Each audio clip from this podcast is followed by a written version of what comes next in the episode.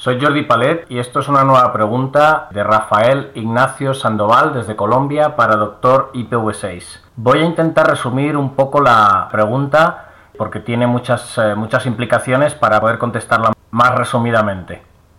En realidad son tres preguntas. La primera, los gobiernos impulsan directrices nacionales para la transición a IPv6, incluyendo la adquisición por parte de todas las entidades del gobierno de su propio direccionamiento IPv6 sería factible teniendo en cuenta las limitaciones presupuestarias y otras como pueden ser técnicas, eh, de expertise, etc.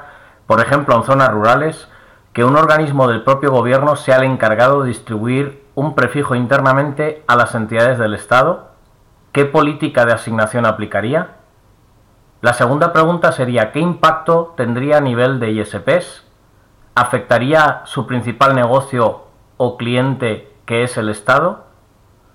Y la tercera, el hecho de tener un bloque gigante para la mayoría de entidades del Estado tendría implicaciones en materia de seguridad, prestación de servicios, tráfico, ataques, etcétera, etcétera.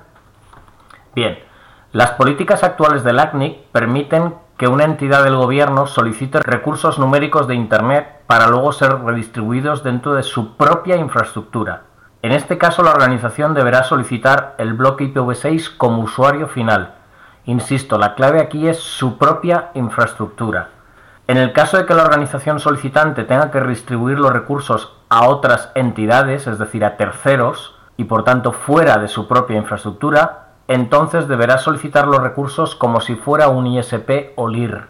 Recientemente se ha aprobado un cambio en la política de los ISPs, ahora mismo está en periodo de últimos comentarios y posteriormente deberá ser ratificada por el directorio del ACNIC, y este cambio en la política de ISPs o LIRs facilita la justificación para todas las entidades y realmente está especialmente pensado para ser aplicada precisamente a estos casos. La redacté basándome en la experiencia que hemos tenido en Europa con grandes gobiernos que tienen una red gestionada, por ejemplo, por una de las entidades del Estado, pero que está distribuyendo los recursos a cada una de las demás entidades, a todos los niveles. Hablamos de municipios, eh, hablamos de ayuntamientos, eh, escuelas, eh, centros de salud, ministerios, etcétera, etcétera. Y digamos que el problema es aclarar de algún modo hasta qué punto la política de usuario final nos puede servir o no en cada caso. Si la entidad usa estos recursos para su propia red, para su propia infraestructura, pero no para otras entidades, aunque sea el mismo gobierno, dado que normalmente hasta donde yo sé todos los gobiernos distribuyen administrativamente y fiscalmente cada entidad como entidades independientes, valga la redundancia, eso quiere decir que debería ser usuario final cada una de esas entidades, porque en realidad la infraestructura de cada una es independiente porque ellas son independientes entre sí. Es decir, si una alcaldía, municipio o ciudad de Colombia pide direccionamiento como usuario final, solo lo puede usar para sí misma y no lo puede usar para la escuela del municipio si esa escuela es una entidad fiscal diferente, que como digo es lo habitual. Podría darse el caso que la escuela es la misma entidad fiscal que el Ministerio de Educación, pero en este caso sería el Ministerio de Educación el que tendría que pedir los recursos y distribuirlos entre las escuelas Insisto, siempre y cuando las escuelas siguieran siendo la misma entidad fiscal que ese Ministerio de Educación. Hasta donde yo sé, lo repito, habitualmente tampoco es así. Es decir, cada escuela, y, lo lógico es que salvo que el municipio sea muy pequeño, haya varias escuelas, o incluso escuelas de diferentes niveles de enseñanza, van a ser entidades fiscal y administrativamente diferentes que la alcaldía o que el Ministerio de Educación. Por eso es importantísimo, obviamente, estudiar cada caso, ¿no? Podría darse casos de países muy pequeños en los que esto no es así. Yo lo desconozco. Por eso recomiendo que ante cualquier situación parecida, pues se estudie muy bien esa independencia administrativa y fiscal entre esas entidades que, que obviamente van a tener sus propias redes diferenciadas, aunque estén conectadas entre sí. Yo creo que lo que habitualmente crea mucha confusión es la terminología infraestructura, porque podría darse el caso que fuera mixta.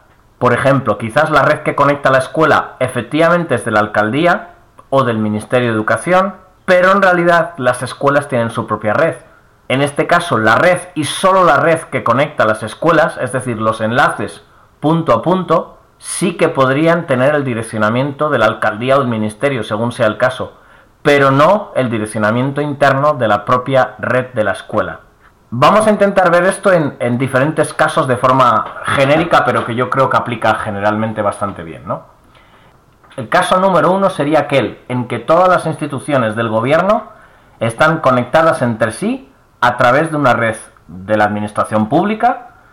Por ejemplo, igual que puede ser el caso de Renata, que conecta a las universidades en el caso de Colombia, o de la, de la red de, educación e investigación correspondiente en cada país, que a su vez suelen estar conectadas con Clara y se interconectan con, Internet 2 en, Norteamérica y se interconectan con Geant en Europa. Y este caso sería la fórmula más razonable y la tendencia que se está dando en casi todo el mundo. Sí es cierto que haya países pequeños o que todavía no han desarrollado suficientemente estas redes y por tanto no, no, no es fácil aplicar todavía este caso, ¿no? Pero desde luego yo creo que es la situación que va a ser más común digamos, mirando hacia, hacia adelante, hacia el futuro, ¿no? En este caso, es obvio y lógico que haya una sola institución que pida el direccionamiento para toda esa red y por tanto se constituye como LIR o como ISP para el gobierno de Colombia.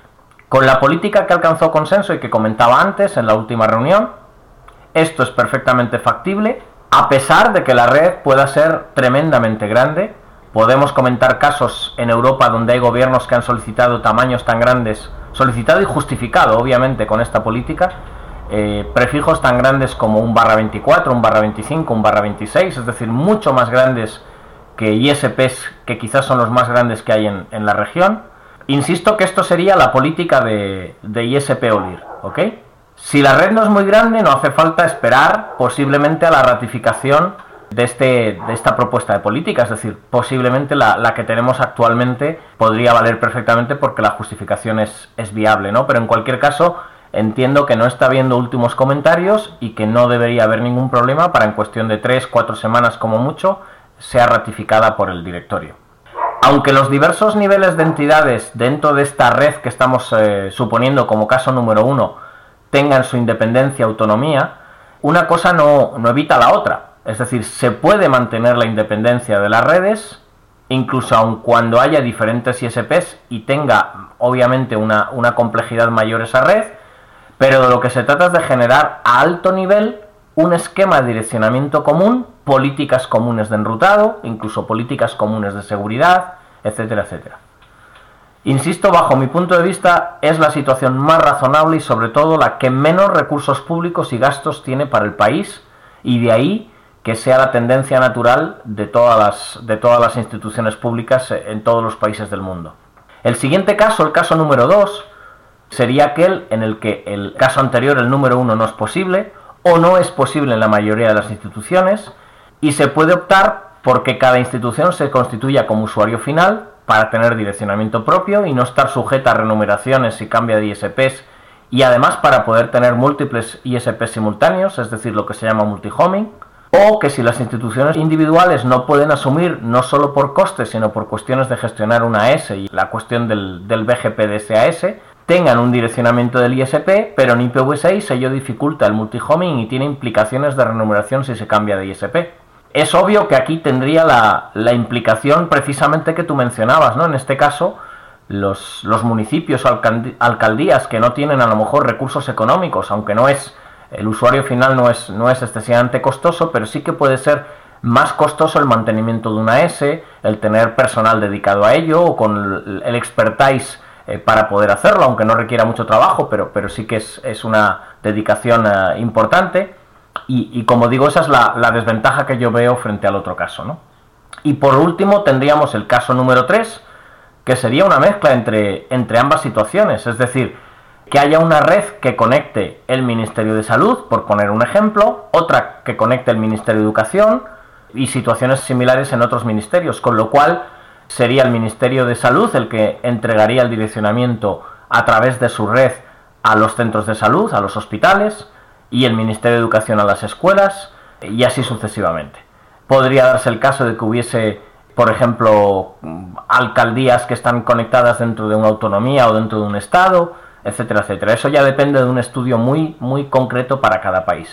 Y contestando al resto de tus preguntas, bueno, pues los impactos a nivel de ISPs respecto a temas como seguridad, yo creo que una red con más recursos, una red gestionada específicamente para el gobierno, en realidad puede ofrecer más seguridad, mucho más control, tiene una capacidad de inversión mayor, incluso a nivel de, equipos de protección, en todos los sentidos puede tener personal más especializado, que si en cambio tenemos una red para cada, para cada ayuntamiento, cada centro de salud, que fuese totalmente independiente. ¿no? Otras consideraciones que comentabas en tus preguntas pues pueden ser parecidas.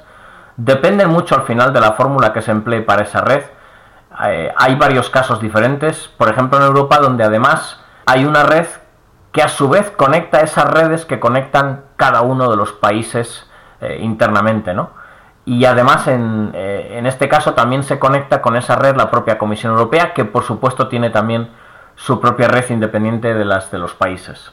De lo que se trata es que un gobierno pueda contratar una red completa, por tanto en mejores condiciones. Obviamente yo creo que uno de los, de los eh, objetivos de un gobierno tiene que ser siempre el ahorro y desde este punto de vista a los ISPs no necesariamente les conviene, pero lo que se trata es de la conveniencia del, gobierno.